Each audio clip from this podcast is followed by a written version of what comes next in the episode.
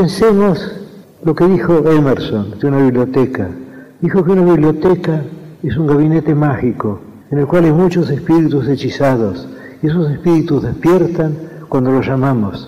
Es decir, mientras no abrimos un libro, ese libro es literalmente, geométricamente, un este volumen, una cosa entre las cosas. Pero cuando lo abrimos, cuando el libro encuentra a su lector, entonces ocurre el hecho estético. Si no, si la literatura es expresión, la literatura está hecha de palabras y el lenguaje es también un fenómeno estético. Pensemos en la palabra luna y pensemos en esa metáfora persa, en esa metáfora de un sufí persa, espejo del tiempo. Y creo que una no es menos estética que la otra. Las dos son obras de la estética, salvo que la segunda ser una obra de segundo grado, porque espejo del tiempo está hecho de dos unidades, y luna nos da, quizá aún más eficazmente, la palabra, el concepto de la luna. Es decir, cada palabra es una obra poética. Se supone, erróneamente a mi entender, que la prosa está más cerca de la poesía, está más cerca de la realidad que la poesía. Yo entiendo que es un error. El lenguaje es una creación estética. Creo que no hay duda alguna. La poesía es expresión. Y el hecho de que si la poesía es expresión, si un verso es expresión, cada una de las partes de que el verso está hecho, cada una de las palabras es expresivo, este sí mismo. Creo que lo sentimos como sabido porque es cierto. El hecho de que la poesía no son los libros en la biblioteca, no son los libros encerrados en el gabinete mágico de Emerson. La poesía es el encuentro del lector con el libro, la lectura del libro, el descubrimiento del libro. Y también hay otra experiencia estética que es el momento muy extraño también en el cual el poeta concibe la obra, en el cual va descubriendo inventando la obra. Porque según se sabe en latín, las palabras inventar y descubrir son sinónimas aquello que dijo de Platón, de, que descubrir es recordar, en lo cual Francis Bacon agregó que ignorar es haber olvidado. Es decir, ya todo está, pero tenemos que verlo. Cuando yo escribo algo, yo tengo la sensación de que todo eso preexiste. Yo parto de un concepto general.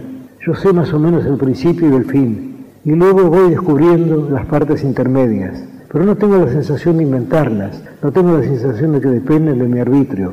Las cosas son así, son así pero están escondidas y mi deber de poeta es encontrarlas. Porque poesía es leer, es escribir y es compartir lo escrito y lo leído.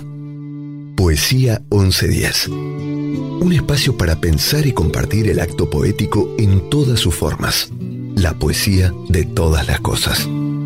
Javier Heró fue un poeta chileno, nacido en Lima, en 1942, que murió en combate en 1962 a la orilla del río Madre de Dios, cuando formaba parte de una delirante guerrilla que luchaba con la policía.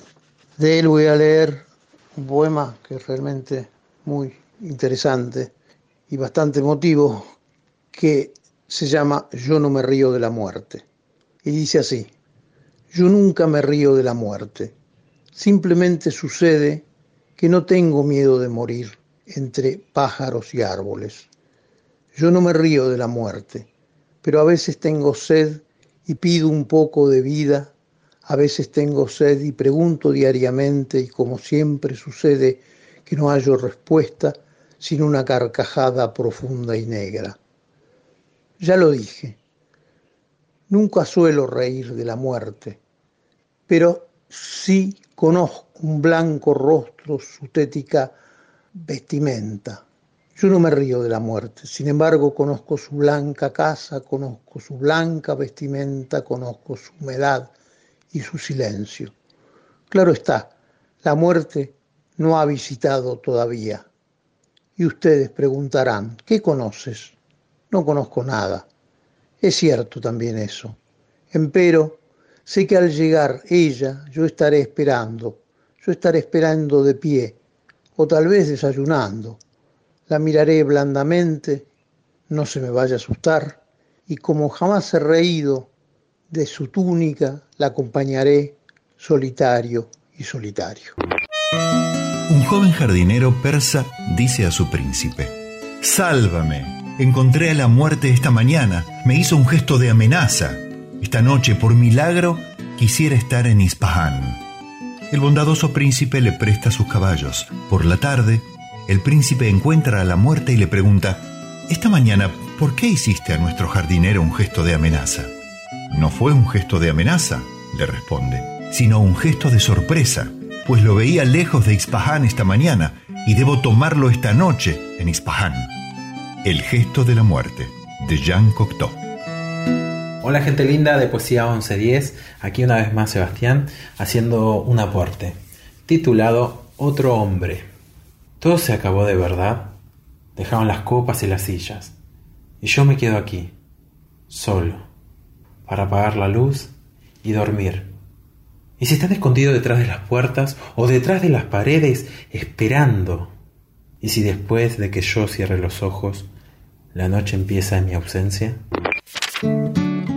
El género lírico expresa un sentimiento o un estado anímico de alguien que lo narra y que conocemos como el hablante lírico. Los subgéneros literarios líricos son la oda, la elegía, la égloga, la sátira, el himno, la canción, el epigrama, el romance, el soneto y el madrigal.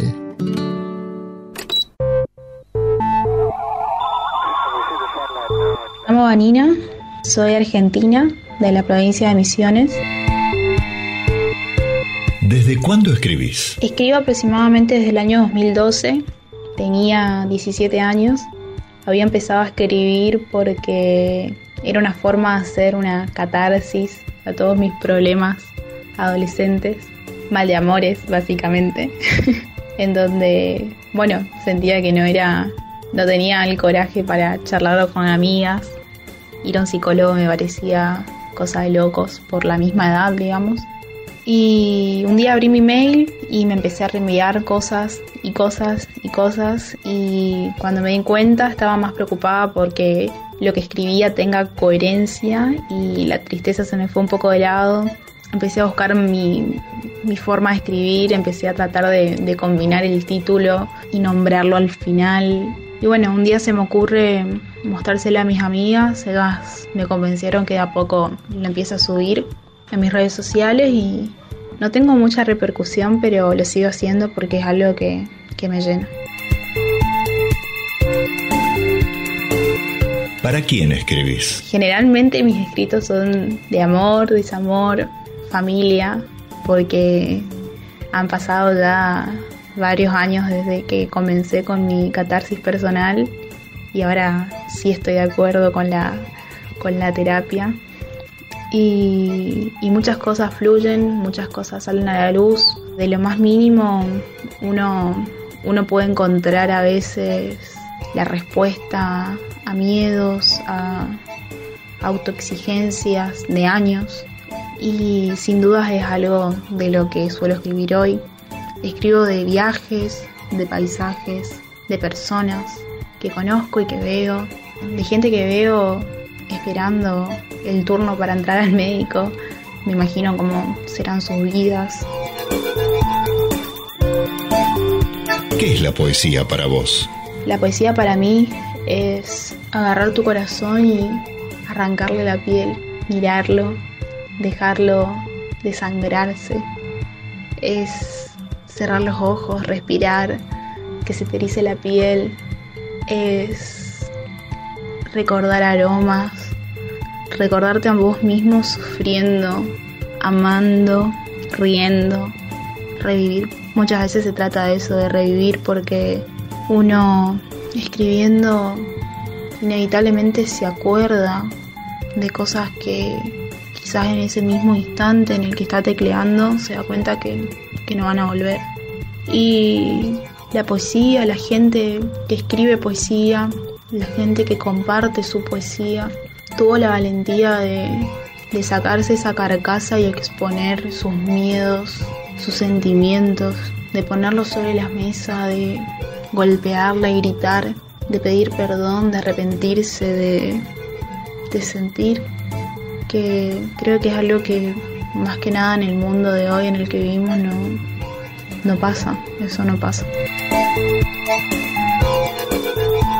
¿Dónde encontrás poesía aparte de en un poema? Para mí, un poema en realidad es consecuencia de la poesía, porque poesía, la poesía está en todos lados, la poesía está en tu alrededor, la poesía es ser consciente del lugar en el que habitas y poder sentirlo, describirlo sintiendo, contarle a alguien lo que vivís, lo que ves, lo que tocas, lo que escuchás, lo que degustás sintiendo.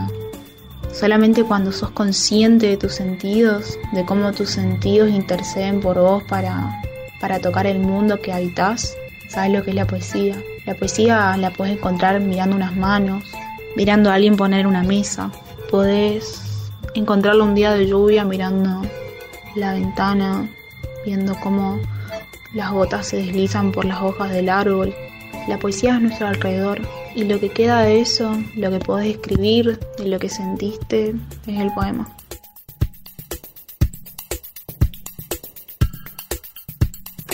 El texto que compartí se llama La vista del piso 11. Lo hice acatando la consigna que nos propuso el escritor brasileño Reiner Sterron, en donde básicamente nos decía que imaginemos un escenario en donde el mundo se acaba y enumeremos en forma de cuenta regresiva 10 objetos, cosas, personas, momentos que se nos vengan a la cabeza. Y bueno, esto fue lo que me salió a mí. La vista del piso 11. Subo las escaleras enroscadas, todas las tardes. Las subo y las bajo siempre en las mañanas, aunque esté vacío el ascensor. A veces me agito demasiado, me canso y descanso en sus barandas. Escalera espiralada. Me mareas un poquito antes de llegar a mi casa. Me siento en su escalón y me prendo el cigarrillo maldito que me obliga a subirla para así aumentar mi capacidad pulmonar. Mientras, soy la chusma del once, porque escucho conversaciones, discusiones, soy testigo fiel de reconciliaciones, sé quién entra cuando alguien se va, sé de los niños del edificio que extrañan a su mamá. Era jueves, el calor derretía el óleo de los lienzos que colgué en la pared ridículamente para ilustrar mi piecita, sola, en dos ambientes, ese día decido no ir a trabajar, bajo el ascensor para fumarme el cigarrillo en el parque enfrente, cansada de mi cansancio mental. Piso 11. Se abren las puertas y entro. Las luces se apagan, la gente comienza a gritar, mi pecho se cierra, mi mente por fin se empieza a concentrar. Una cosa necesitaba, y era respirar. ¿Qué pasa? Entre las ranuras de las puertas plateadas veo resplandecer un atardecer, destellos naranjas que quieren entrar a mirarse en el espejo conmigo quizás. El ascensor comienza a bajar pero se estanca. Yo no puedo escuchar más que un bullicio de gente alterada. Todavía no entiendo qué ha de pasar, el humo me asfixia. Cierro los ojos y abrazo a mi mamá. El tiempo que no le di, quizás me perdonará. Se desprende otro tramo, piso nueve quizás. Desciendo a los infiernos, Dios, venidme a buscar. Me siento, me desvisto, no aguanto el calor, pienso en ese hombre que amo al que nunca le confesé mi amor. Se desprende otro hilo y caigo, caigo fuerte en un tirón. Amigos míos me oyen, cúlpenme por no llamarlos hoy.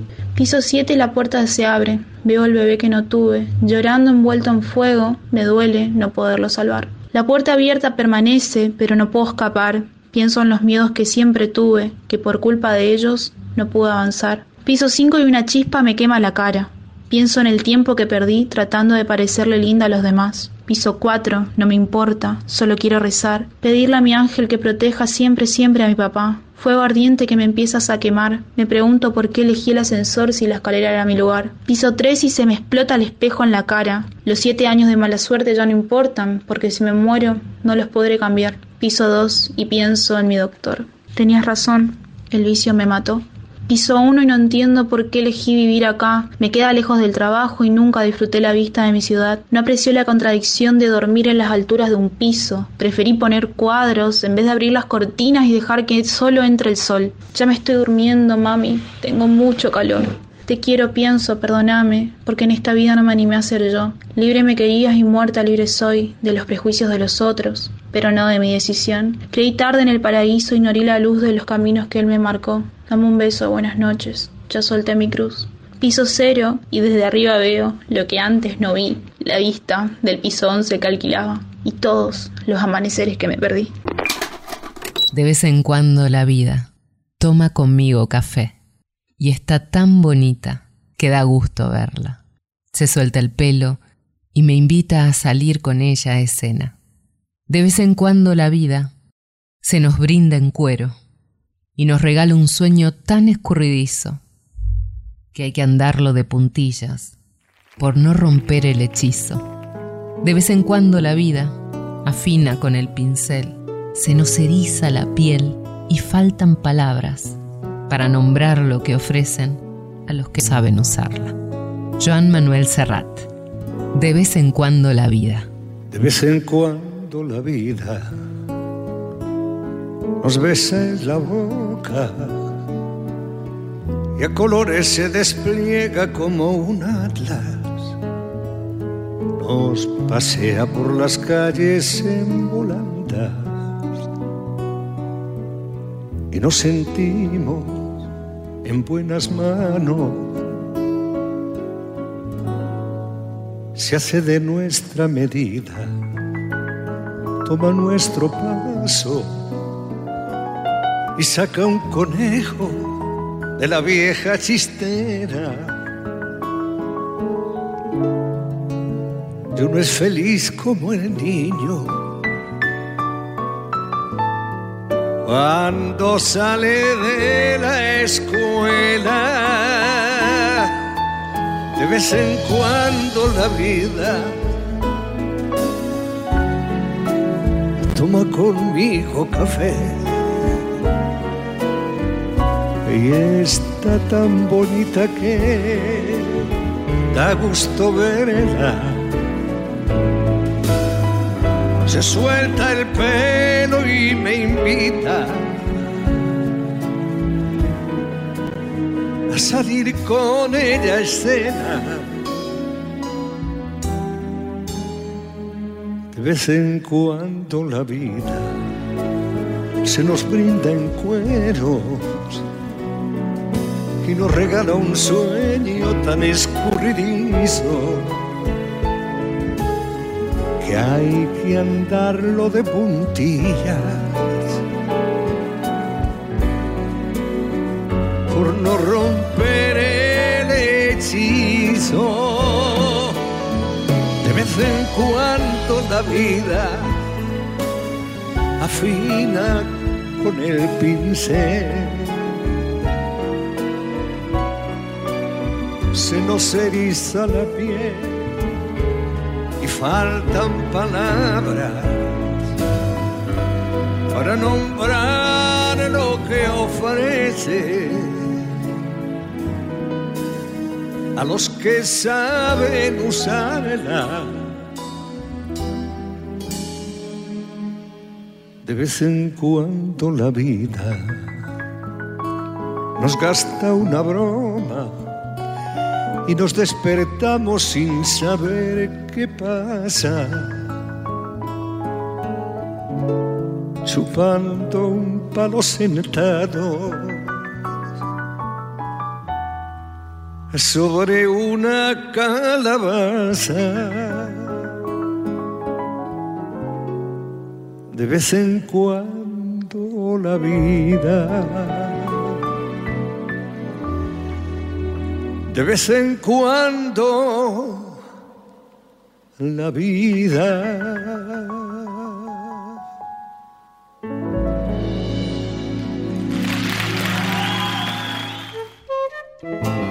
Poesía 1110. Textos sanadores, provocadores, amables, reveladores. Palabras que dan forma a un sentimiento, a una idea, a los sueños y pensamientos. Poesía 1110 un espacio de métrica universal en la radio de Buenos Aires. Hola, soy Rómulo Berruti. Hace muchos años que nos conectamos a través de mi programa Plumas, Bikinis y Tangos y que salimos al aire por la FM Radio Ciudad, la 2x4. Y hoy te traigo de nuevo, ya lo hicimos antes, traigo un poema, pero mío, escrito a la manera de Carlos de la Puga, que además tiene bastante que ver con la índole de la frecuencia. El llamado del teatro. Estaba cansada de tanta paliza. Doblada en la tabla, lavaba la ropa. El macho ladino la tomaba risa y pegaba el grito, calentá la sopa. Y una de esas tardes escuchó la radio. Pedían actores para hacer una murga. Esta vez no era la voz del estadio. Y esta vez la sopa se la hizo con purga. Respondió al llamado de la directora, una mina posta. La puso en la lista. Hizo el atadito en un cuarto de hora perdóname negro, ahora soy artista. Mientras el goruta la junaba a irse, agrandando el buco de la camiseta, ella taconeaba para divertirse con caracoleos de trola berreta. Volver a la sapie, ahora ni lo piensa. Con pollera larga y escote carnoso, canta las canciones de la resistencia mientras relojea a un pibe sabroso. Le cambió la vida al mundo de escena, se siente cinchando para el mismo lado. El macho violento, un soplo de pena. Ya quedó muy lejos ese patriarcado. Si lo ve de paso cuando se le amura y el mancito pide sus explicaciones, ella no se enoja, pero sí murmura, usted no figura ni en acotaciones. Chau. Era 1932, tiempos de la Gran Depresión en Estados Unidos, y el joven Samuelson llevaba una vida de rigurosidad espartana. Una tarde de abril de 1934, hojeaba la revista Cosmopolitan cuando encontró un relato de Ernest Hemingway y sintió el impulso de ir a buscar al gran escritor para lo que tuvo que emprender un viaje de 3.000 kilómetros. Hemingway abrió la puerta de su casa y lo miró con desconfianza. Samuelson no podía hablar y su aspecto era deplorable. Se le había borrado el discurso tantas veces ensayado. Hemingway, que era boxeador, se acomodó como para pelear. Samuelson se despertó y consiguió un tartamudeo. Leí su cuento en la Cosmopolitan y me gustó tanto que viajé para hablar con usted. Hablaron de las novelas, hablaron del oficio. Samuelson le contó sus intentos fallidos con la ficción, aunque se negó a mostrárselos. Hemingway le dio algunos consejos. Lo esencial es saber cuándo parar para no bloquearse. El truco, le dijo, era frenar en un momento intenso, cuando uno viene bien y ya sabe cómo va a seguir, hay que parar, dejar que trabaje el subconsciente y al día siguiente, fresco y descansado, retomar hasta un nuevo pico de interés. ¿Qué escritores le gustan? le preguntó Hemingway. Stevenson y Thoreau. ¿Leyó La Guerra y la Paz? No, tiene que leerlo. Vamos a mi estudio, le haré una lista de lo que tiene que leer. Hay que compararse con los muertos, con los que supieron resistir al tiempo. Solo siendo mejores que ellos uno sabe que va bien. Los cuentos El Hotel Azul y El Bote a la Deriva de Stephen Crane, Madame Bovary de Flaubert, Dublineses de James Joyce, Rojo y Negro de Stendhal, Servidumbre Humana de Somerset Maugham, Ana Karenina y la Guerra y la Paz de León Tolstoy, Los Buddenbrook de Thomas Mann, Hail and Farewell de George Moore, Los Hermanos Karamazov de Dostoyevsky, The Oxford Book of English Verse, La Habitación Enorme de Cummings, Cumbres Borrascosas de Emily Bront, Allá lejos y hace tiempo de Guillermo Hudson, El Americano de Henry James. La aventura en Key West duró 10 meses, hasta que Samuelson sintió la necesidad de continuar solo. Hemingway hubiera querido que se quedara, pero Samuelson estaba decidido. Mi nombre es Graciela Maschi, soy escritora residente en San Miguel. En el 2012 publiqué mi primer libro de cuentos cortos eh, que se llama Íntimas Relaciones y mm, desde el 2015 coordino un taller para chicos, un taller literario y actualmente soy miembro de la SADE eh, San Miguel, la Sociedad Argentina de Escritores. Palabras. Si me hubiese concentrado solo en un puñado de palabras, sin distraerme en el color rosado de tu lengua, cuando hablabas de la dimensión que había tomado nuestra realidad, la situación que se te había ido de las manos y del aire que debíamos respirar, si te hubiese escuchado sin detenerme en la sombra que tus pestañas proyectaban en tus ojeras, hubiese evitado esta tristeza eterna, este duelo interminable y mi alma desbordada de pasado, si tan solo hubiese escuchado entre murmullos tu adiós. Qué torpes son. No comprenden nada. No es necesario haber leído mucho para ser muy sensible, para saber de qué se trata. Es un don, un talento. ¿Se lo tiene o no se lo tiene? Ellos podrían leer bibliotecas enteras, pero usted, siempre lo he notado, para usted las palabras, usted nunca ha dicho una tontería. Nunca nada vago, pretencioso. Por cierto, de vez en cuando tiene que usar palabras. No hay más remedio. Para vivir, mínimo. Una palabra. Usted lo sabe mejor que ellos. Es importante. Fragmento de El silencio de Natalie Sarraute. Soy Patricia Madriñán y estoy en Colombia, en un pueblito que se llama Jamundí, al sur de Cali, que es, la puerta hacia toda Sudamérica. De acá derechito sale todo el mundo hacia, Argentina. ¿Desde cuándo escribís? Desde siempre, no, no recuerdo toda la vida, desde chiquita. ¿Por qué escribís? Porque mm, es como un espejo para mí. ¿Para quién escribís? Para mí misma. ¿Qué es la poesía para vos? Es todo aquello que sale de las tripas y no de la cabeza. Es cuando no lo pienso, sino que surge y es todo aquello que está sin, sin procesamiento intelectual. ¿Dónde encontrás poesía aparte de en un poema? En todo, en el universo completo, en la naturaleza, en en la vida, en, las emociones y en todo, en, la vida completa.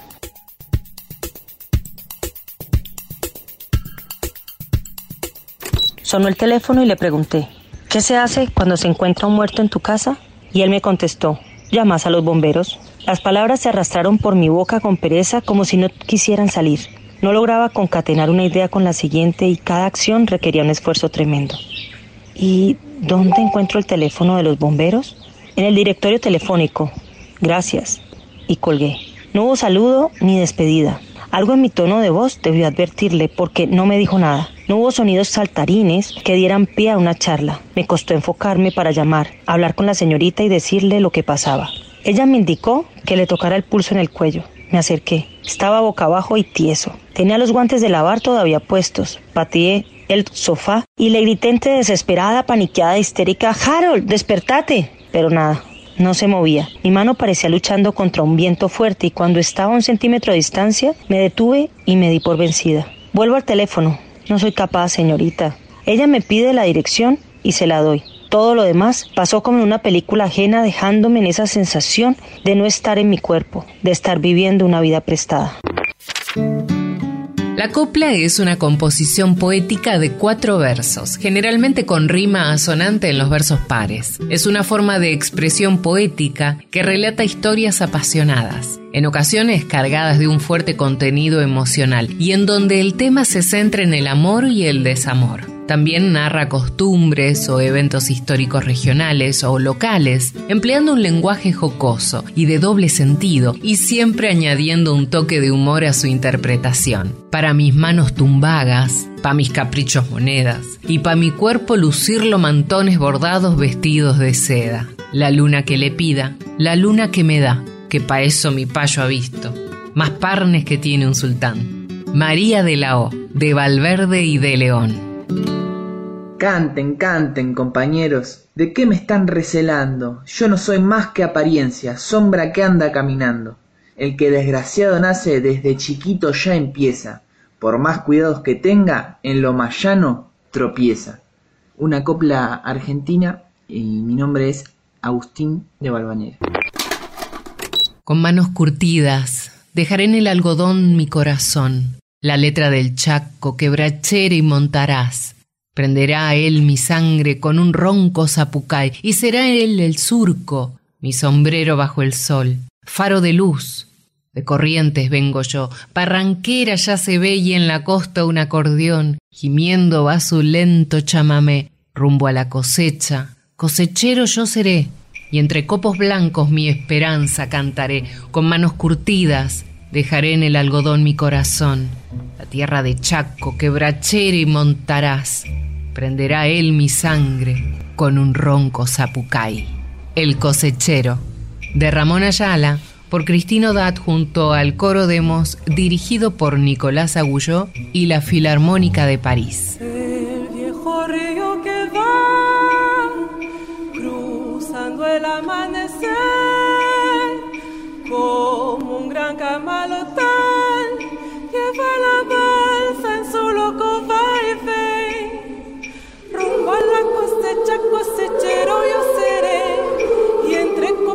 bancos mi esperanza cantaré, con manos curtidas dejaré en el algodón mi corazón.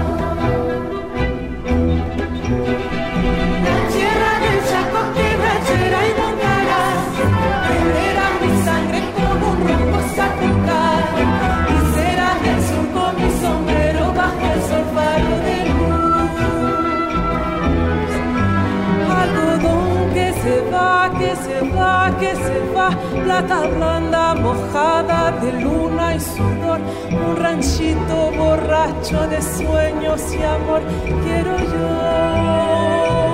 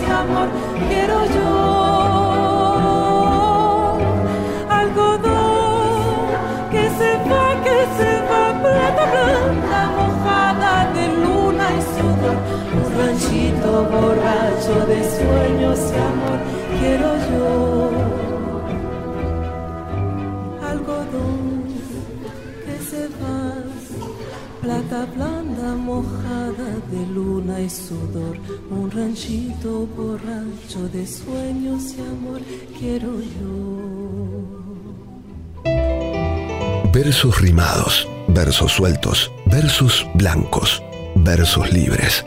Poesía 1110. Palabras sin aislamientos preventivos. Sabrás que no te amo y que te amo, puesto que de dos modos es la vida.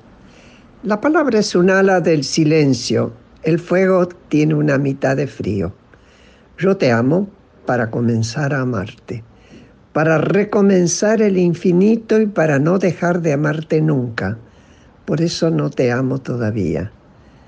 Te amo y no te amo como si tuviera en mis manos las llaves de la dicha y un incierto destino desdichado. Mi amor tiene dos vidas para amarte, por eso te amo cuando no te amo y por eso te amo cuando te amo. Es uno de los 100 sonetos de amor de Pablo Neruda. Soy Graciela Fernández Meijide. No dejaste deberes sin cumplir. Tu tarea de amor fue la primera Jugaste con el mar como un delfín y perteneces a la primavera. Cuánto pasado para no morir y cada vez la vida que te espera. Por ti Gabriela supo sonreír, me lo dijo mi muerta compañera. No olvidaré que en esa travesía llevabas de la mano a la alegría, como tu hermano del país lejano. Del pasado aprendiste a ser futuro, y soy más joven porque en un día puro yo vi nacer a Orfeu de tu mano. Pablo Neruda, 27 de marzo de 1966. Soneto de Pablo Neruda a Vinicius G. Moraes. Para la 1110, el mejor programa de la radiofonía ciudadana y nacional, y es un orgullo que me dejen en él participar. Quiero contar de don Pablo Neruda varias de las preguntas que el poeta se hizo en un libro que quedó inédito el libro de las preguntas, y que recién fue publicado varios años después de su muerte, que acaeció en 1973, como todos saben, a pocos días del golpe genocida que se produjo contra el presidente constitucional Salvador Allende. Mi nombre es Edgardo Tabasco. ¿Por qué los inmensos aviones no se pasean con sus hijos? ¿Cuál es el pájaro amarillo que llena el nido de limones? ¿Por qué no enseñar a sacar miel del sol a los helicópteros? ¿Dónde dejó la luna llena su saco nocturno de harina? Si he muerto y no me he dado cuenta, ¿a quién le pregunto la hora? Dime, ¿la rosa está desnuda o solo tiene un solo vestido? ¿Por qué los árboles esconden el esplendor de sus raíces? ¿Quién oye los remordimientos del automóvil criminal? ¿Hay algo más triste en el mundo que un tren inmóvil en la lluvia? ¿Qué dice la vieja ceniza cuando camina junto al fuego? ¿Por qué lloran tanto las nubes y cada vez son más alegres? ¿Es paz la paz de la paloma? ¿El leopardo hacia la guerra? ¿Por qué enseña el profesor la geografía de la muerte? ¿Qué pasa con las golondrinas que llegan tarde al colegio? ¿Es verdad que reparten cartas transparentes por todo el cielo? Cartas. Carta de Albert Camus a René Char, 17 de septiembre de 1957. Querido René, estoy en Normandía con mis hijos, cerca de París en suma, y aún más cerca de usted en el corazón.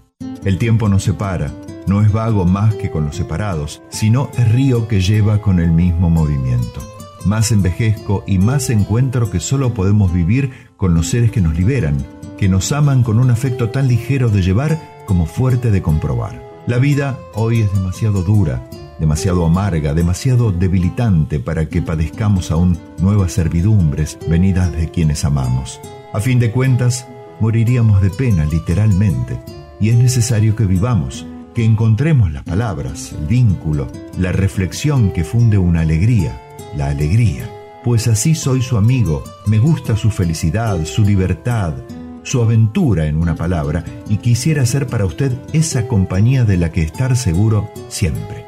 Regreso en una semana. No hice nada este verano, para el cual contaba con usted mucho, sin embargo. Y esta esterilidad, esta insensibilidad sutil y perdurable me afecta mucho. Si usted está libre hacia el fin de semana siguiente, jueves o viernes, el momento en que regreso, almorcemos o cenemos. Una palabra en mi buzón será suficiente. En el fondo de mi corazón me regocijo de volverlo a ver. Su amigo, Albert Camus. La fraternal amistad que unió a estos dos gigantes de las letras francesas, Albert Camus y René Char, era conocida, pero es gracias a la correspondencia entre ellos que podemos descifrar su auténtico valor y lo que sin duda unió a estos dos creadores el encuentro y el reconocimiento de dos obras que coincidieron plenamente. Hola, buenas noches. Mi nombre es Elsa Signa. autora de A la hora del té y La tarde de Irene. Me gustaría compartir estas obras con ustedes. La tarde de Irene. Irene teje. Irene se sienta en el sofá de pana verde. Irene escucha a Bing Crosby.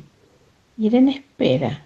Hace 40 años que desde la puerta de la sala principal de la casona que habita desde que nació, entre quien se apodere de su corazón y satisfaga sus deseos. Irene no sale a buscarlo. Irene espera. Irene teje uno al derecho y otro al revés. El blanco primero, el negro después. Tres descuentos juntos de cada lado. Mayor tensión en el cuello, menor en las mangas. La tarde se apaga, la mirada fija, al derecho, al revés. Irene prende el velador de plata y cobre. La tristeza la invade, la música se apaga. Tensión en el cuello, manos que se aflojan, lágrimas que caen. La timidez es una condición ajena al corazón, una categoría, una dimensión que desemboca en la soledad. Pablo Neruda. Yo conocí salones cenicientos, túneles habitados por la luna, hangares crueles que se despedían, preguntas que insistían en la arena. Todo estaba vacío, muerto y mudo caído, abandonado y decaído. Todo era inalienablemente ajeno. Todo era de los otros y de nadie. Hasta que tu belleza y tu pobreza llenaron el otoño de regalos. Pablo Neruda, antes de amarte, amor. Antes de amarte, amor, nada. Vacilé por las calles y las cosas.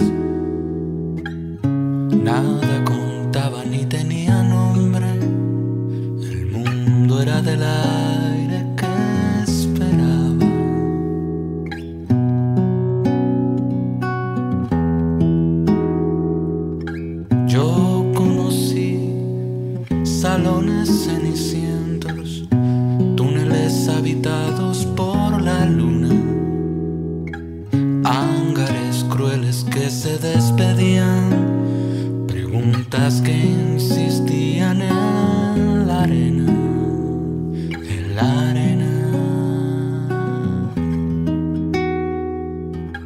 Todo estaba vacío, muerto y mudo, caído, abandonado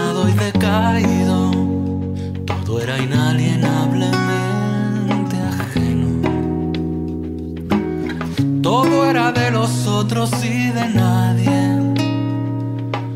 Hasta que tu belleza y tu pobreza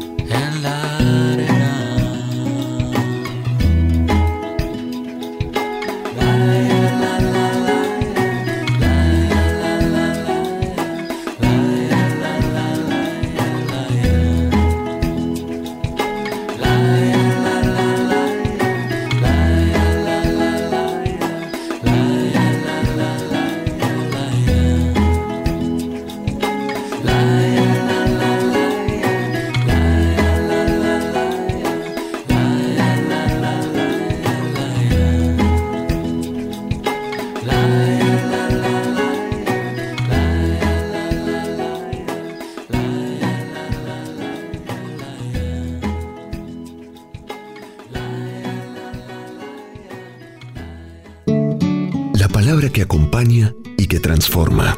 Poesía 1110. Un espacio para escuchar y resonar.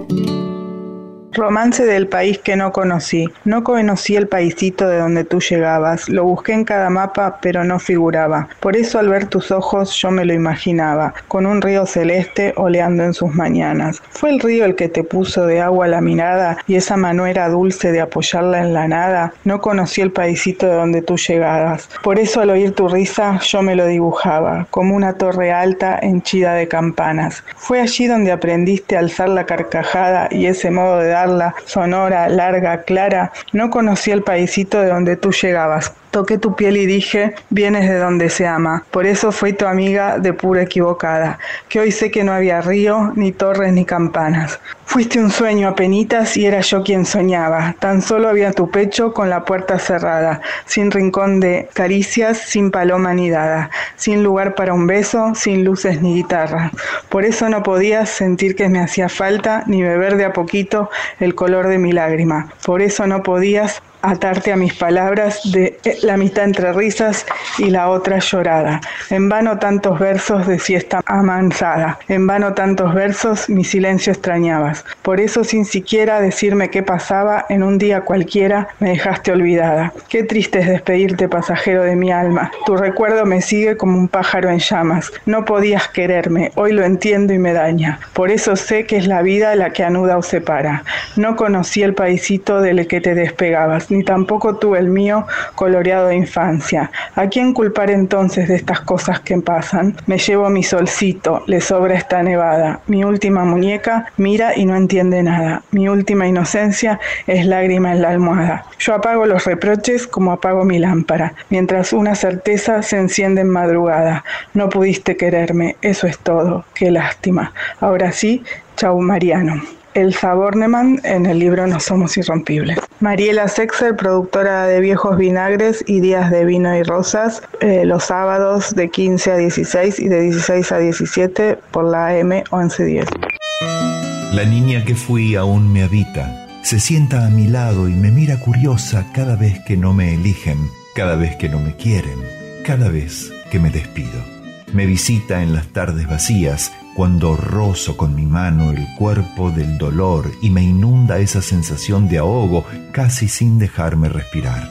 A veces me parece escuchar el eco de su llanto en las noches, pero también es ella quien me enciende cada vez que juego, cada vez que sueño, que arriesgo a ciegas y me responde con sabiduría, cada vez que me enredo en la madeja mental que no da tregua. Ya no estamos en disputa, ya nos hemos abrazado solo que algunas veces como hoy quisiera viajar al pasado y regalarle las palabras que la defiendan de todo eso que sabía, que le dolía, que la lastimaba y la desprotegía, pero aún no podía decirlo. La niña que fui, Nina Ferrari. Hola a todos, me llamo Augusto, tengo nueve años, vivo en Tucumán y hoy les quiero compartir una poesía de Elvira Lindo, Luna Lunerita. Luna Lunerita, de cara crecida, parece de plata, de plata fina. Hay luna lunera, carita de miel, pronto en un cohete te iremos a ver. Muchas gracias y que tengan buenos días.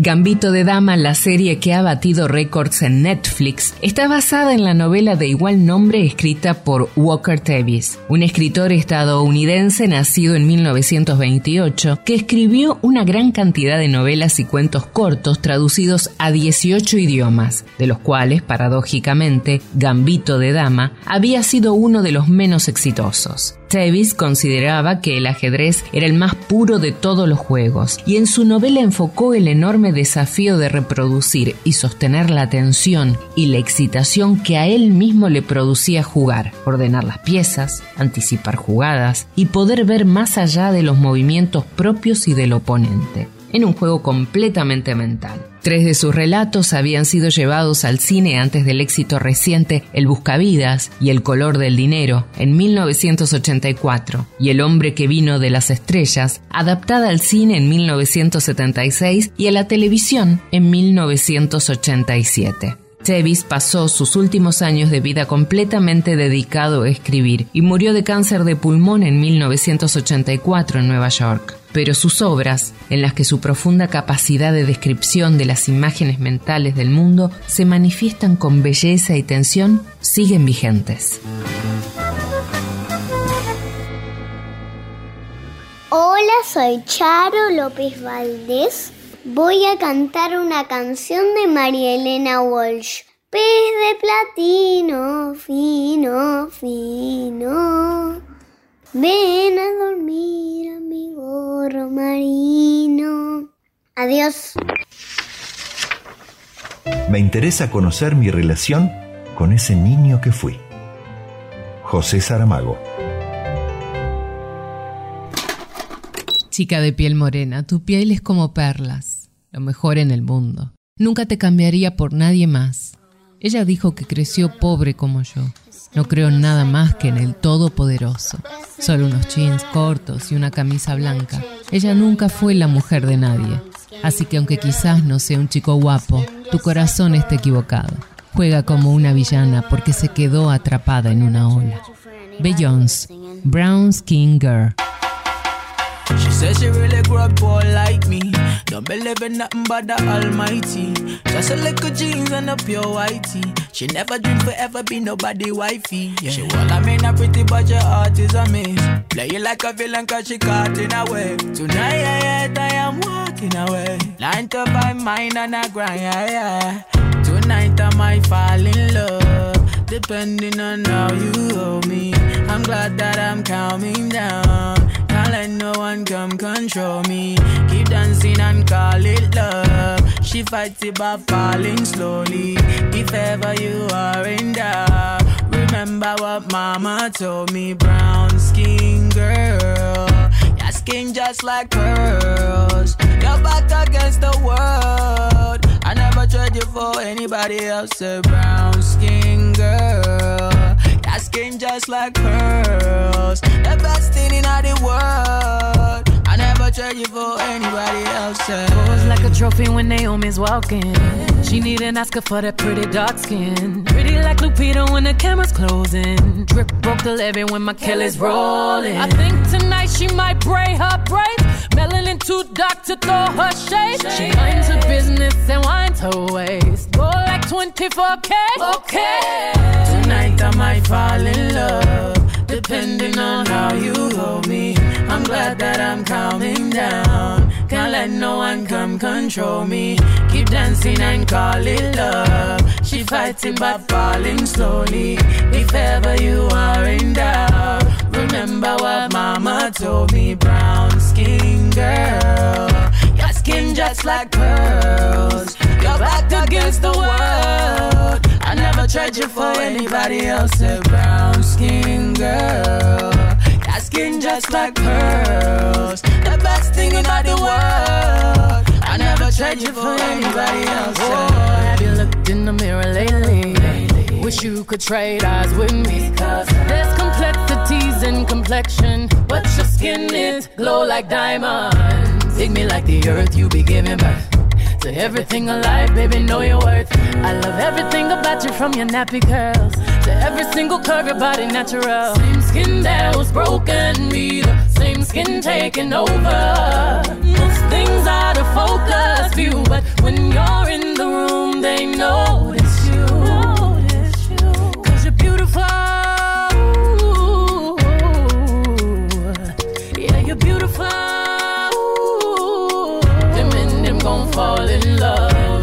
you in all of your glory.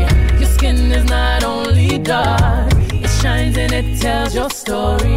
Keep dancing, they can't control you. They watching, they all adore you.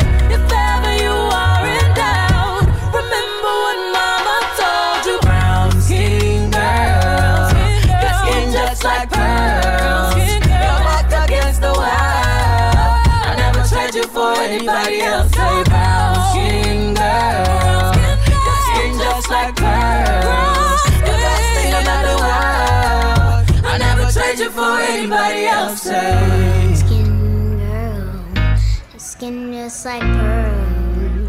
Best thing in the world. I never never church for anybody else singing. Poesía 1110. Para llenar tu espacio de rimas y prosas.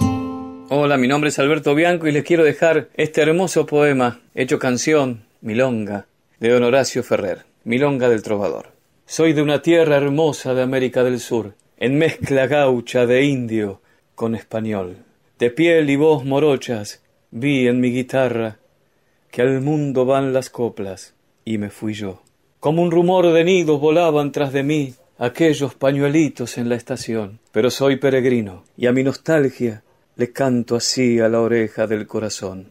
Mi casa es donde canto, porque aprendí a escuchar la voz de Dios que afina en cualquier lugar. Ecos que hay en las plazas y en las cocinas, al borde de una cuna o atrás del mar. Si en esta andanza un día me llega la vejez, ya mi niñez le hará la segunda voz. Pero soy peregrino, y a mi nostalgia le cantaré en la oreja del corazón. Vamos a la distancia, sí, que soy el trovador. Si la distancia llama, yo jamás veré ponerse el sol. Vamos a la distancia ya, y si no llego, amor, vos le darás mi alma, de argentino y de cantor. Horacio Ferrer. La teoría de los cuchillos es una técnica para enriquecer personajes, un concepto de diseño que fue ideada y publicada por un jugador de Dungeons and Dragons, un juego de rol de fantasía heroica del sitio Reddit. La teoría sostiene que al crear el trasfondo de un personaje, es importante incluir una cierta cantidad de cuchillos. Un cuchillo es un asunto sin resolver, un recuerdo doloroso, un sueño frustrado, un rival incansable, una expareja resentida, un amigo perdido, una fobia, una tara, una adicción inconfesable. Pero un cuchillo no tiene por qué ser siempre algo aparentemente negativo. Un cuchillo puede ser un familiar muy querido, una mascota, un buen amigo, un intenso sentido del deber o de la justicia. Son puntos débiles, las clásicas herramientas que un villano utilizaría en tu contra o que en la vida pueden terminar destruyéndote.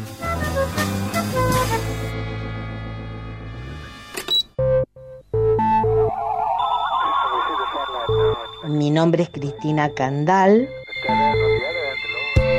¿Desde cuándo escribís? Desde siempre. ¿Por qué escribís? Bueno, porque me gusta expresar lo que siento. ¿Para quién escribís? Para mí. ¿Qué es la poesía para vos? Bueno, es un encuentro con lo más intenso de cada ser, con lo más auténtico y espontáneo de nosotros. ¿Dónde encontrás poesía aparte de en un poema? En todos lados, en la calle, en el encuentro con amigos, en situaciones agradables o no tanto.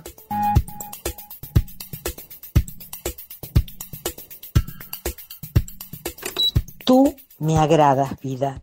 Me gusta tu esencia.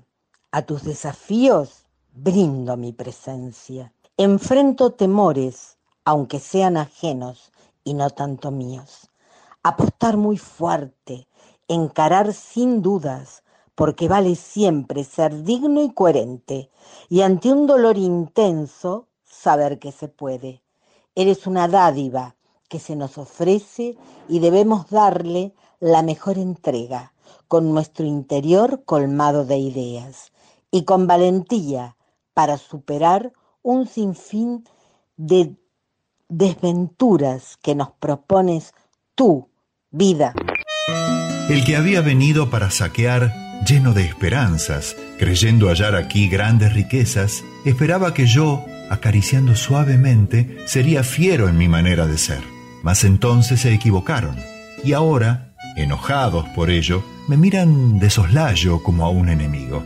No importa, lo que prometí, cumplí con la ayuda de los dioses, no en balde trabajé. Tanto me desagrada gobernar por la fuerza tiránica como en las campiñas dar a los malos y a los nobles parcelas iguales. Elegía sobre la situación agraria, Solón. Hola, mi nombre es Olga y soy del barrio de Flores. Les voy a leer una poesía de Álvaro Yunque, por 50 toneladas de patatas. Fue en Baldwin el delito, miserables, fue el crimen, corazón, en Yanquilandia, donde el dólar predica, democracia, señores, democracia. Whitman se cubre el rostro, pero impreca. Whitman callado, canta. Lincoln se cubre el rostro, pero ruge. Lincoln callado, habla. Democracia, señores, donde se linchan negros. Democracia, donde la libertad, la tuya, Washington, tiene una enorme estatua. Lo dicen con patético cinismo las dos líneas no más de un cablegrama. En Baldwin, Alabama, se quemaron 50 toneladas de patatas.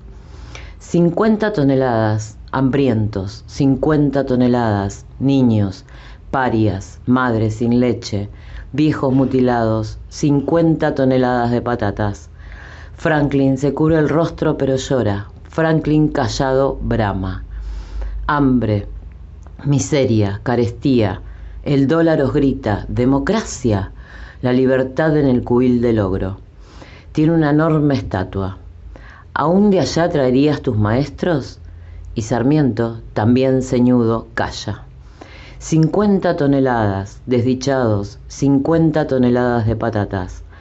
Pueblos que mueren de hambre en todo el mundo. Quema el dólar cincuenta toneladas. 50 toneladas infelices, 50 toneladas de patatas. Seguid bebiendo, pobres, el narcótico que suministra el dólar. Democracia, postrados de rodillas ante el mito. La libertad se congeló en estatua y siempre esta obsesión de pesadilla, 50 toneladas de patatas. Hay libertad para prenderle fuego y el dólar ululando. Democracia, 50 toneladas en cenizas, 50 toneladas, 50 toneladas hechas humo, 50 toneladas de patatas. Gracias. La justicia es como las serpientes. Solo muerde a los descalzos. Eduardo Galeano. Campo de colores se cubre en tu luz. Deja la lluvia caer. Riega los suelos del sur. Moja la nueva cosecha que vendrá. Tu cuerpo calma mi dolor y se dibuja el camino. Manto de cielo sobre el tendal teje tu nombre y el mío. Hoy se respira viento sur, ese que nace del frío. Horno de barro calienta el sol de los lugares perdidos, tu nombre y el mío. De Lisandro Aristimunio, por Lisandro Aristimunio, con Juan Carlos Baglietto y Lito Vitale. Hoy se respira viento sur, ese que nace del frío. Horno de barro calienta el sol de los lugares perdidos. Vuelve la calma de tu voz en la corriente del río. Manto de cielo sobre el tendal, deja tu nombre y el mío. Campo de colores se cubre tu luz. Deja la lluvia caer, riega los suelos del sur. Moja la nueva cosecha que vendrá.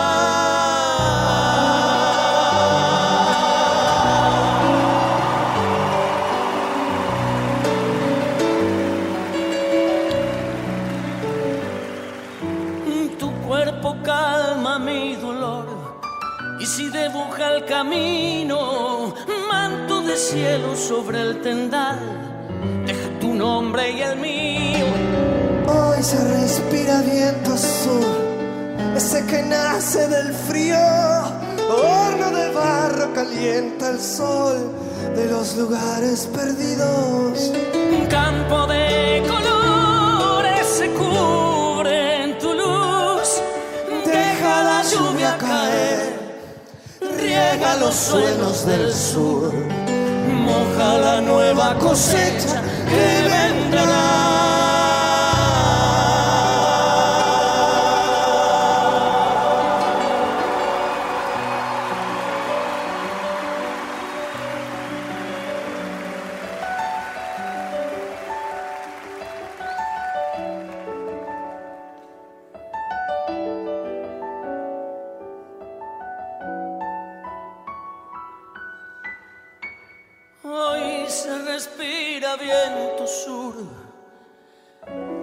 Que nace del frío, horno de barro caliente el sol de los lugares perdidos. Vuelve la calma de tu voz con la corriente del río, manto de cielo sobre el tendal, deje tu nombre y el mío. Campo de colores se cubre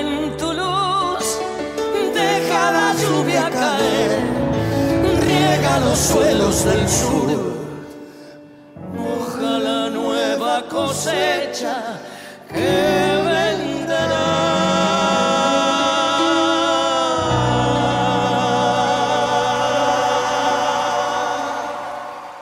Rimas, prosas, versos y estrofas. Poesía 1110, un espacio de métricas infinitas en la radio pública de Buenos Aires. Agosto de 2011. Amores de novela, miedos de película, de Ketty Mangione. Acabo de hacer clic para concretar la compra de mi pasaje para viajar a Argentina. Me cuesta encontrar las palabras para definir el sentimiento que esto me produce. Una mezcla de euforia, miedo, revolución estomacal y fundamentalmente una excitación muy parecida a la que uno siente cuando programa el encuentro furtivo con un amante. Esa sensación tan particular que solo pueden entender los que migran o los que han vivido situaciones amorosas clandestinas. Cada minuto de estos meses hasta que se concrete el regreso, mi cabeza ya no está acá. Por un lado quiero que el tiempo se detenga, que pase lento, que me permita todos los días pensar en todos los elementos de seducción que soy capaz de usar y buscar en mí para impresionar a mi amor, para cautivarlo, para que se sorprenda al verme y sienta como yo que valió la pena esperar un año, pero al mismo tiempo me paraliza que pueda verme más vieja, más cansada, más acostumbrada, que se me escape algún vale o me olvide el nombre de alguna calle. Tiemblo de solo pensar que me pueda decir que lo nuestro ya no funciona y que la pasión se extinguió con la distancia. Cuando programo mi viaje, vuelvo de a poquito en mí del desmayo íntimo, del ninguneo laboral, de la permanente explicación de quién fui y por qué soy. Vuelvo a la seguridad y al abrigo de lo que para todos los demás sargentos es caótico e inseguro. Vuelvo a tragarme a bocanadas el aire enrarecido a la salida de los subtes. Vuelvo a coquetear con las veredas desparejas. Vuelvo a mirarme en los vidrios de las vidrieras y no en los cristales de los escaparates. Durante los meses que separan el diario Vivir acá y el cruce del océano, yo ya soy otra, y aunque cada vez cuesta un poquito más desoír a mi amado nieto que me dice Cuando tú te vayas a Argentina, yo te echaré mucho de menos, o no ver el mar azul en los ojos de mi hermosa nieta y dejar a mis hijos adultos grandulones para los que me creo imprescindible. Así y todo me siento tan plena, tan fuerte, tan imbatible, que tengo que hacer un gran esfuerzo para que el corazón no se me escape por la boca. O Barracas, solo por mencionar dos barrios queridos. Quizás, y a pesar de lo difícil que es atravesar estos periodos, donde todo puede pasar, donde el terror a que el teléfono suene en horarios extemporáneos, a que las fiestas pasen a destiempo y a desclima, a que los aviones y sus compañías cumplan lo pactado. Quizá, digo, y con todo, vale la pena correr el riesgo. Siempre vale la pena moverse, cambiar, arriesgar, proponer, equivocarse, corregir, pasar en limpio, empezar terminando, jugar a que se puede y darse cuenta de que no era tan difícil. El arte más poderoso de la vida es hacer del dolor un talismán que cura, una mariposa que renace florecida en fiesta de colores. Frida Kahlo. Soy Cristian Herrera Ortega, vivo acá en Buenos Aires, estoy radicado desde el año 73, punto de inflexión en mi vida, pues me vine a los 17 años y esa edad te marca a fuego. Te voy a leer una introducción de mi primer novela que se llama Siempre en, en otoño. Tardé un par de años en hacerla porque hubo mucho estudio en ella con respecto a la pre y post revolución francesa. Siempre en otoño es una historia donde se conjugan la fantasía, el amor, algo de historia, cuyas referencias en lo macro son reales y algunas ficticias, pero sobre todo es un homenaje a la mujer que hace historia, a su fuerza y valentía, atributos que están presentes en todas ellas. También a uno de mis personajes emblemáticos de la historia de la humanidad, que con su legado ayudaron a ordenar esta parte del mundo con sus principios que aún están en vigencia. Montesquieu, el barón de Montesquieu, aporta al sistema democrático la división de poderes, la ilustración o el siglo de las luces en un mundo donde ésta no abundaba. Clarifican en muchos aspectos la vida contemporánea. Los personajes de esta novela le dan claridad y esperanza al futuro, aunque mucha sangre fuera derramada en la hoguera, la guillotina, y estos fueran instrumentos al servicio de los poderosos, nada importaba. Había que cambiar muchas cosas. Un papel importante, no solo de los grandes pensadores como Rousseau, Copérnico, Voltaire y tantos otros, también la burguesía del momento se conjuga y unían fuerzas para desterrar la monarquía y dar comienzo a otra época. Ese ícono que es la Revolución Francesa, el daño más en la lucha por la dignidad humana.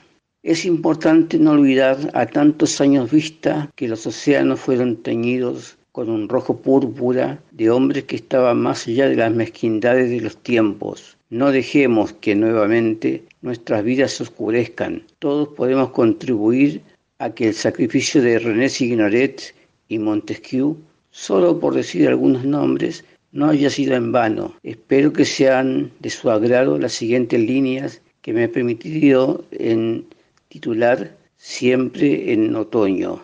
Y punto el primer poema que va con él. Ya no tengo cielo, ya no tengo infierno. ¿Dónde de ir cuando me cante el chandilar? Quisiera oír el canto de un ruiseñor yacente en el verde prado o en un jergón de hojas muertas y si anochece y puedo vislumbrar las estrellas, también podré escuchar una bella sinfonía, leer a Dickens y soñar que aún tengo clavada en mi corazón esa espina cuyo dolor es mi áurea y mi propio Aleph. Muchísimas gracias. Si el enojo es rojo y el brillo amarillo, ¿quiere decir algo el marrón de aquel grillo? El blanco de la espuma al blanco de la nube sube. Y si la nube es negra, ¿Es de nube o de tierra? ¿Y el color de la risa cuál es? El color de la pena mirado al revés. Colores de Cecilia Pisos. Bajó un pajarito rojo, una chispa en cada ojo. Pájaro rojo, tan verde que entre las hojas se pierde. Un pajarito amarillo, redondo como un ovillo, y que parecía azul, cuadrado como un baúl este pájaro morado, si no morado, dorado, que era tan blanco, tan blanco, coliblanco, pechiblanco, todo de color café. Bajó, se voló y se fue. Soy Laura de Fogón Cuentero y recité Bajó un pajarito rojo de Enrique Banch. Pocos días después del estreno de su comedia, El enfermo imaginario, y en plena representación de una de las funciones, el francés Molière se sintió indispuesto y tuvo que retirarse a su domicilio donde moriría horas después. Ese día Molière iba vestido de amarillo y es por eso que a partir de ese hecho se instaló la leyenda que dice que el amarillo da mala suerte en teatro.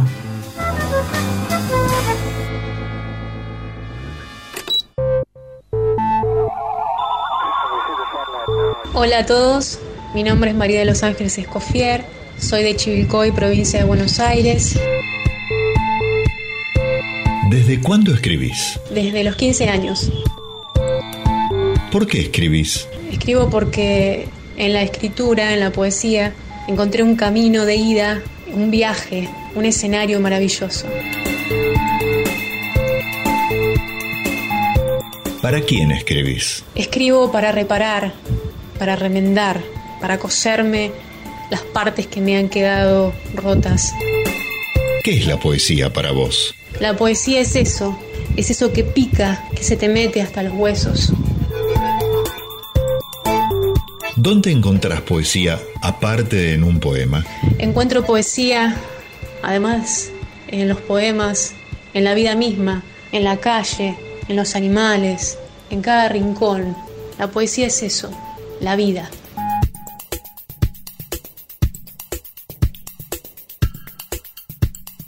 De mi poemario La transformación de la lombriz, oceanógrafo. Me han tirado al mar, de repente. Allí en el fondo hay una ciudad quieta que no flota. Las puertas se abren como burbujas magnéticas. Me sumerjo, no hago pie, pataleo, estoy tan honda. Yo no sé nadar, pero igual buceo por las callecitas de tus olas. Acá tus ojos son muy profundos, de casi 50 metros 20. ¿Con qué secretos me hablas cuando me mirás? ¿Eso es todo tuyo? El documental del Discovery, las perlas, pez espada, el Titanic, los piratas, el submarino amarillo y la muerte me han tirado al mar adentro, lentamente, para que me coman los tiburones. Y yo estoy así, tan agua, a una gota de ser océano. Cuando él me toma en sus brazos y me habla en voz baja, veo la vida color de rosa. Él me dice palabras de amor, palabras de todos los días, y eso me hace sentir cosas.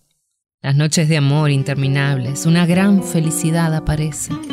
Las penas, las tristezas se borran. Felices, felices hasta morir. Edith Piaf, La vie en rose. Des yeux qui font baisser les miens, un rire qui se perd sur sa bouche. Voilà le portrait sans retouche de l'homme auquel j'appartiens. Quand il me prend dans ses bras, qu'il me parle tout bas, je vois la vie en rose. Il me dit des mots d'amour, des mots de tous les jours, mais moi, ça fait quelque chose. Il est entré dans mon cœur une grande part de bonheur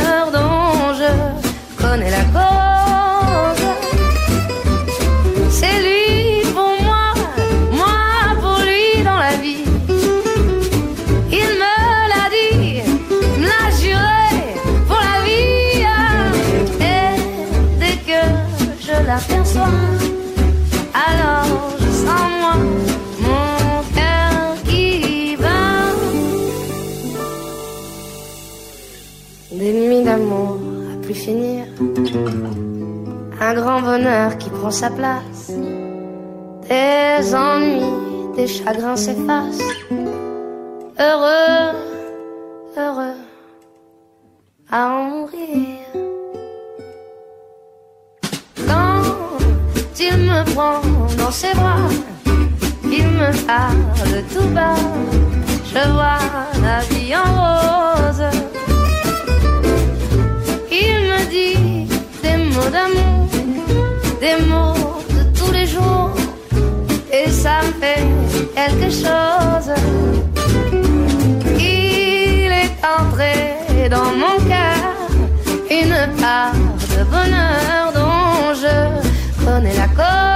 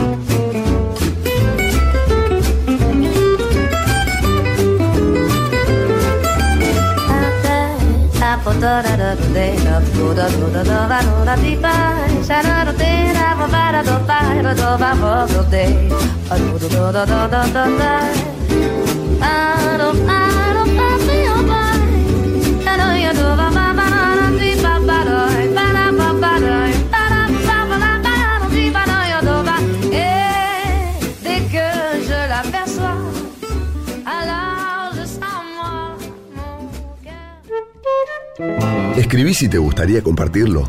¿No escribís pero querés que escuchemos tus textos favoritos? Forma parte del proyecto Poesía 1110.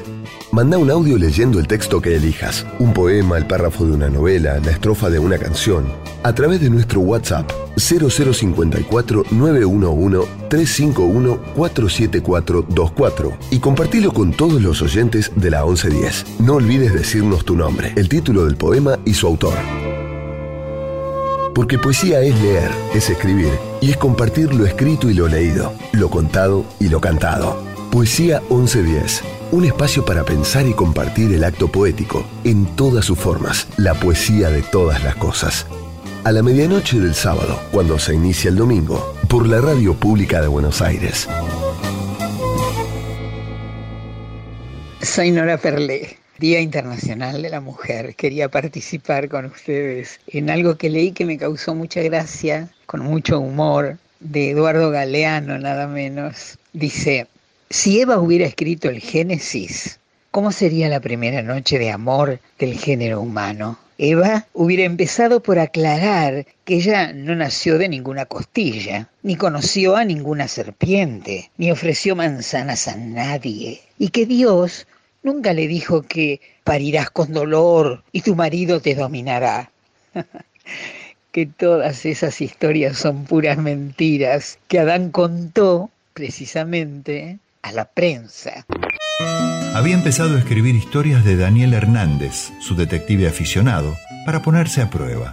Sentía que no estaba en condiciones de escribir cosas más serias como Elina pretendía, pero eso sí, para un policial le daba el cuero en parte por holgazanería y en parte porque aspiraba a cierta verosimilitud. A poco de conchavarse en la editorial, alguien se lo recomendó. Aunque se escriba ficción, conviene apegarse a la realidad lo más que se pueda. Le dio a Daniel Hernández su misma profesión, corrector de pruebas y ocasional traductor. Tan a gusto se sentía en su piel que había empezado a firmar artículos con el nombre del personaje. Pero Horacio tenía razón. R no era Daniel Hernández. Los razonamientos que su criatura usaba funcionaban en el estanco de la literatura, pero en ningún sitio más. Una cosa eran los crímenes de salón, que podían interpretarse como un texto en la Londres hipercivilizada, que era, había sido, cabeza del imperio. Y otra muy distinta eran las barbaridades que ocurrían en su arrabal del mundo, donde todo estaba permitido, donde no había texto alguno, más bien pretextos. Fragmentos de la novela el negro corazón del crimen, de Marcelo Figueras. Hola, mi nombre es Patricio Foglia. Quiero leerles un poema del libro Temperley. Descartado. Descartado como tuca ante inminente policía. Así se sentía aquella noche y no tenía ni la más mínima idea de por qué. Pero lo malo del sueño no es el sueño lo malo es eso que llaman despertarse. Julio Cortázar. Hola, mi nombre es Cristian Sánchez y el cuento que voy a leerles forma parte de la primera antología digital de escritores de Malvinas Argentinas. Se llama Las Bestias y es de mi autoría. Facundo cree que era su cumpleaños, aunque no está seguro. Eso lo piensa el otro, que espera apoyado sobre los barrotes amarillos del andén. Tiene la sensación que alguien se mueve cerca de él. Una madre con su hijo se levantan del asiento en el que hasta hace un momento estaban sentadas y caminan como si hubiesen perdido algo, mirando el piso en dirección contraria. Piensa que le esperan dos horas de pie sin interrupciones hablando de mitos griegos y sabe que no está mal darle un poco de descanso a sus piernas. Se sienta, pone el maletín encima de sus rodillas y desde allí observa. No viene, el tren, es temprano, se dice, sabiendo que nunca le gustó llegar tarde a ningún lado. No era su cumpleaños, no. Su papá había cobrado un trabajo grande el día anterior y antes de volver a su casa había decidido comprarle la casaca de los amores del hijo. Se lavó la cara y se calzó la remera. Cuello redondo, manga corta, mita dictaba la publicidad en el pecho.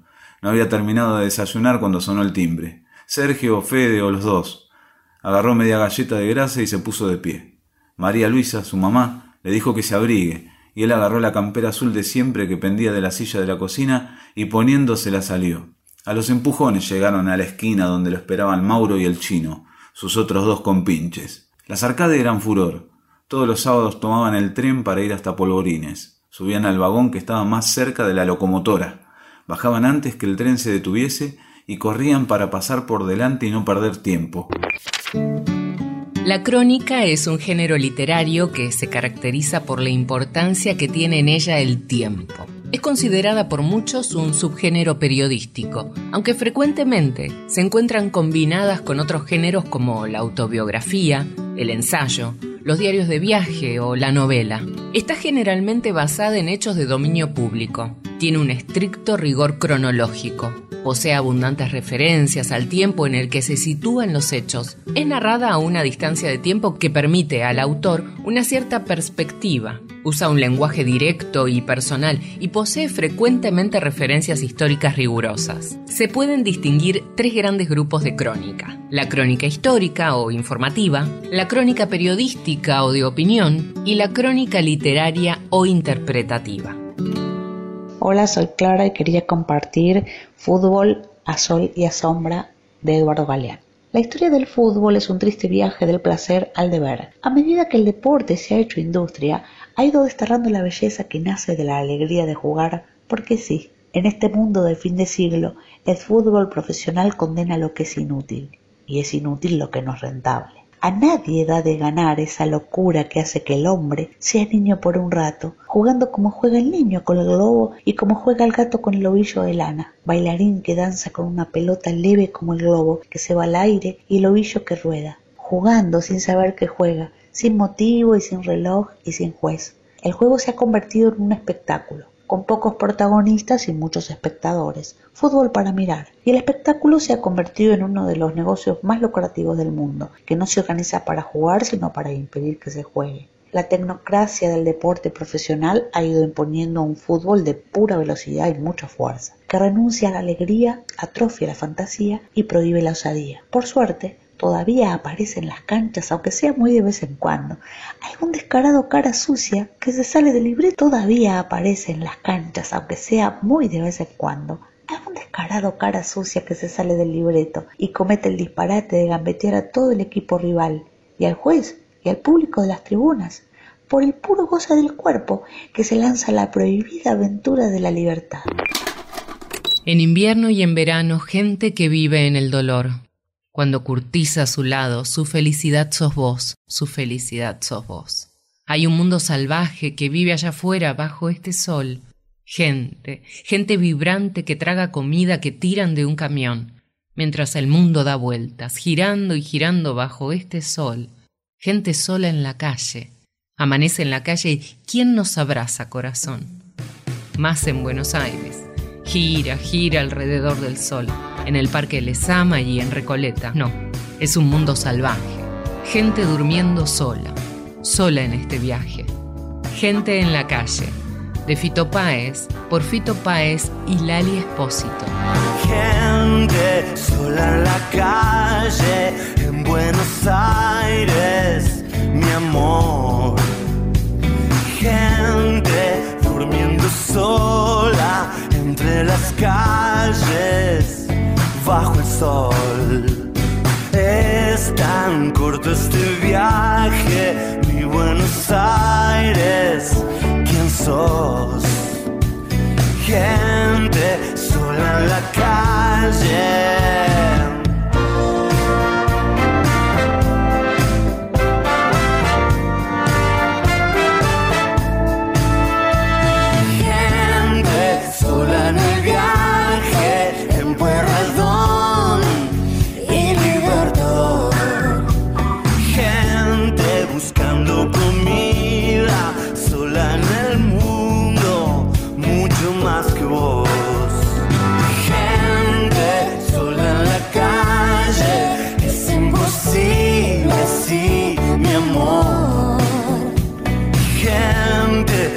Súper sola, que necesita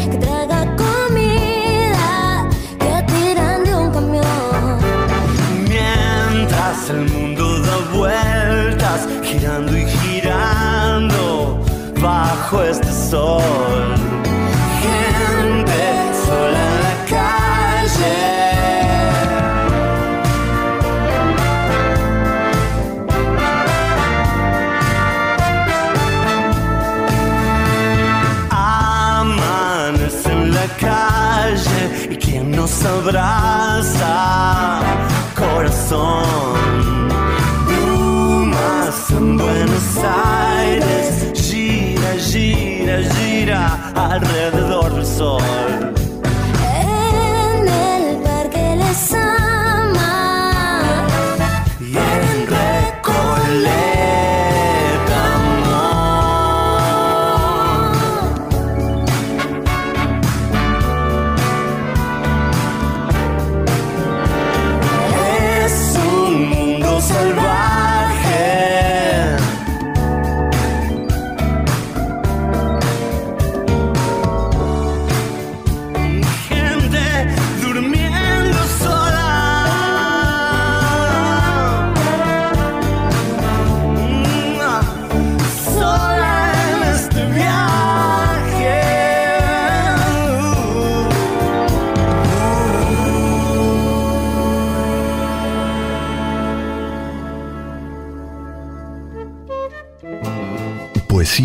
1110. Textos sanadores, provocadores, amables, reveladores. Palabras que dan forma a un sentimiento, a una idea, a los sueños y pensamientos. Poesía 1110. Un espacio de métrica universal en la radio de Buenos Aires. Hola, soy Beto Valdés, conduzco todos los sábados en la 2x4 de 10 a 12, un sábado más. Y elegí a Mario Benedetti en su poema Defensa de la Alegría. Defender la alegría como una trinchera, defenderla del escándalo y la rutina, de la miseria y los miserables, de las ausencias transitorias y las definitivas. Defender la alegría como un principio, defenderla del pasmo y las pesadillas, de los neutrales y de los neutrones, de las dulces infamias y los graves diagnósticos. Defender la alegría como una bandera, defenderla del rayo y la melancolía, de los ingenuos y de los canallas, de la retórica y los paros cardíacos, de las endemias y las academias. Defender la alegría como un destino, defenderla del fuego y de los bomberos, de los suicidas y los homicidas, de las vacaciones y del agobio, de la obligación de estar alegres. Defender la alegría como una certeza, defenderla del óxido y la roña, de la famosa pátina del tiempo, del relente y del oportunismo, de los prosenetas de la risa. El Código da Vinci de Dan Brown encabezó durante 18 semanas la lista del diario The New York Times de los libros más leídos. Se vendieron 80 millones de ejemplares y fue traducida a 44 idiomas, pero fue al llegar a la gran pantalla en 2006 cuando alcanzó su mayor éxito. Con una recaudación de 200 millones de dólares, se convirtió en la película más taquillera de la historia, después de Star Wars. Cuando ya nada se espera personalmente exaltante, más se palpita y se sigue más acá de la conciencia, fieramente existiendo, ciegamente afirmando como un pulso que golpea las tinieblas. Cuando se miran de frente los vertiginosos ojos claros de la muerte, se dicen las verdades, las bárbaras, terribles, amorosas crueldades. Se dicen los poemas que ensanchan los pulmones de cuantos, asfixiados, piden ser, piden ritmo, piden ley para aquello que sienten excesivo. Con la velocidad del instinto, con el rayo del prodigio, como mágica evidencia, lo real se nos convierte en lo idéntico a sí mismo. poesía para el pobre, poesía necesaria como el pan de cada día, como el aire que exigimos tres veces por minuto para ser y en tanto somos dar un sí que glorifica. Porque vivimos a golpes, porque apenas si nos dejan decir que somos quien somos. Nuestros cantares no pueden ser sin pecado un adorno. Estamos tocando el fondo. Maldigo la poesía concebida como un lujo, cultural por los neutrales que, lavándose las manos, se desentienden y evaden. Maldigo la poesía de quien no toma partido hasta mancharse. Hago mías las faltas. Siento en mí a cuantos sufren y canto respirando. Canto y canto y cantando más allá de mis penas personales, me ensancho. Quisiera daros vida, provocar nuevos actos, y calculo por eso con técnica que puedo. Me siento un ingeniero del verso y un obrero que trabaja con otros a España en sus aceros. Tal es mi poesía. Poesía herramienta, a la vez que latido de lo unánime y ciego. Tal es, arma cargada de futuro expansivo con que te apunto al pecho. No es una poesía gota a gota pensada, no es un bello producto, no es un fruto perfecto. Es algo como el aire que todos respiramos y es el canto que espacia cuanto dentro llevamos. Son palabras que todos repetimos sintiendo, como nuestras, y vuelan. Son más que lo mentado, son más lo necesario, lo que no tiene nombre. Son gritos en el cielo y en la tierra son actos. La poesía es un arma cargada de futuro, del autor Gabriel Celaya. Soy Cecilia de Fogón Cuentero. Cierto tiempo hubo en que fuiste un joven Tolstoy. Ahora eres un joven Byron. Y quizás llegue el día en que seas un joven Meredith. Entonces visitarás París durante las vacaciones de Pascua y volverás con una negra corbata convertido en el discípulo de cualquier detestable francés de quien nadie ha oído hablar. Entonces romperé contigo. Soy una sola persona, yo. No suplanto a Cátulo, a quien adoro.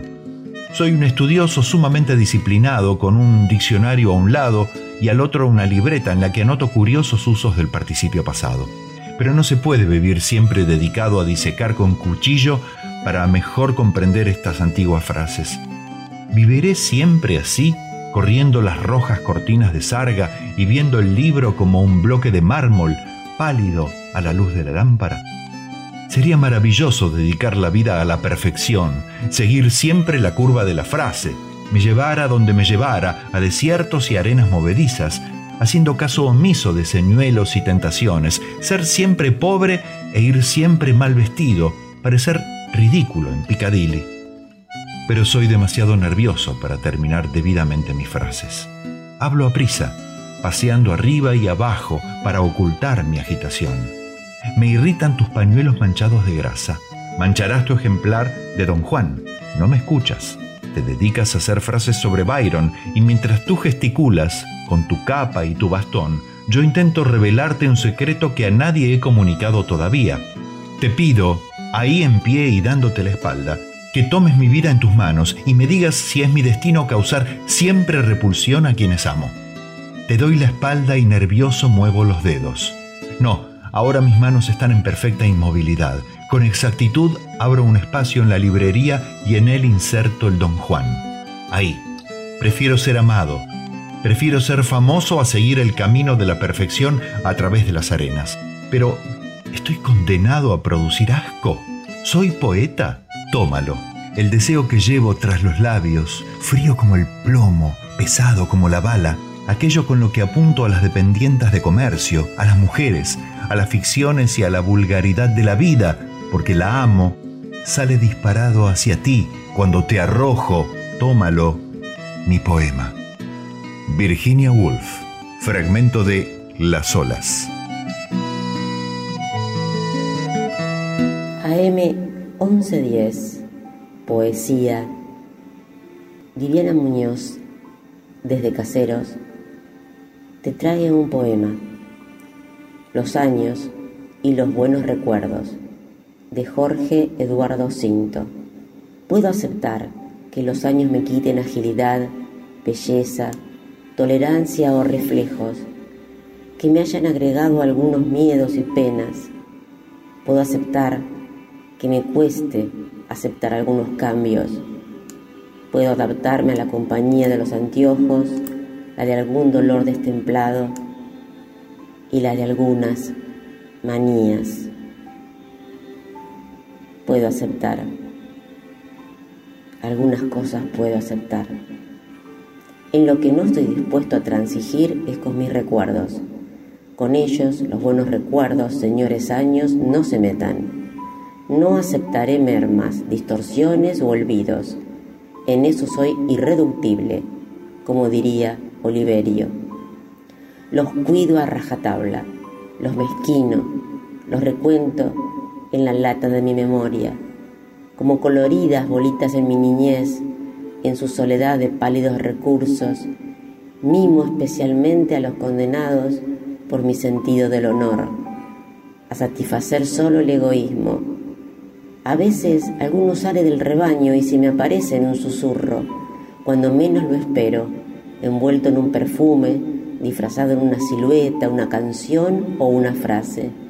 Ni bien lo reconozco, le doy una caricia y lo mando a ubicarse en su lugar, si es que hay alguno en ese orden de aparición, arbitrario, anárquico, y de extrañas jerarquías. No son egoístas ni celosos, muy por el contrario, aplauden las nuevas incorporaciones y me instan a cosechar más y mejores. Saben que cada uno de los inolvidables recién llegados tienen algo de ellos en su génesis, en sus células, los contagia de alegría, le da sentido y nuevas energías. No quiero que ninguno se vaya, ni uno solo para que algún día, cuando ya no haya lugar para nuevas visitas, juguemos juntos hasta espantar las noches de insomnio. Los años y los buenos recuerdos. Poema de Jorge Eduardo Cinto. ¿Quién sabe a qué oscuridad de amor puede llegar el cariño? Clarice Lispector.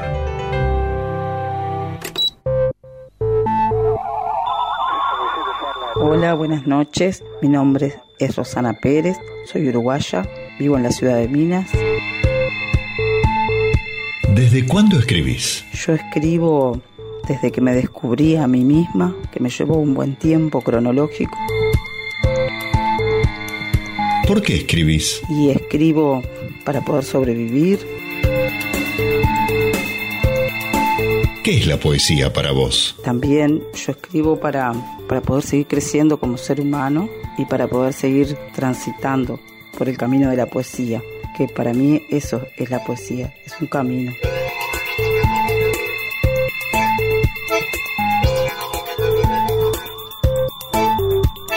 ¿Dónde encontrás poesía aparte de en un poema? Y encuentro poesía en la naturaleza, en mi propia naturaleza de mujer, en la naturaleza de la madre tierra, en la naturaleza del ser humano. Muchas gracias por la oportunidad.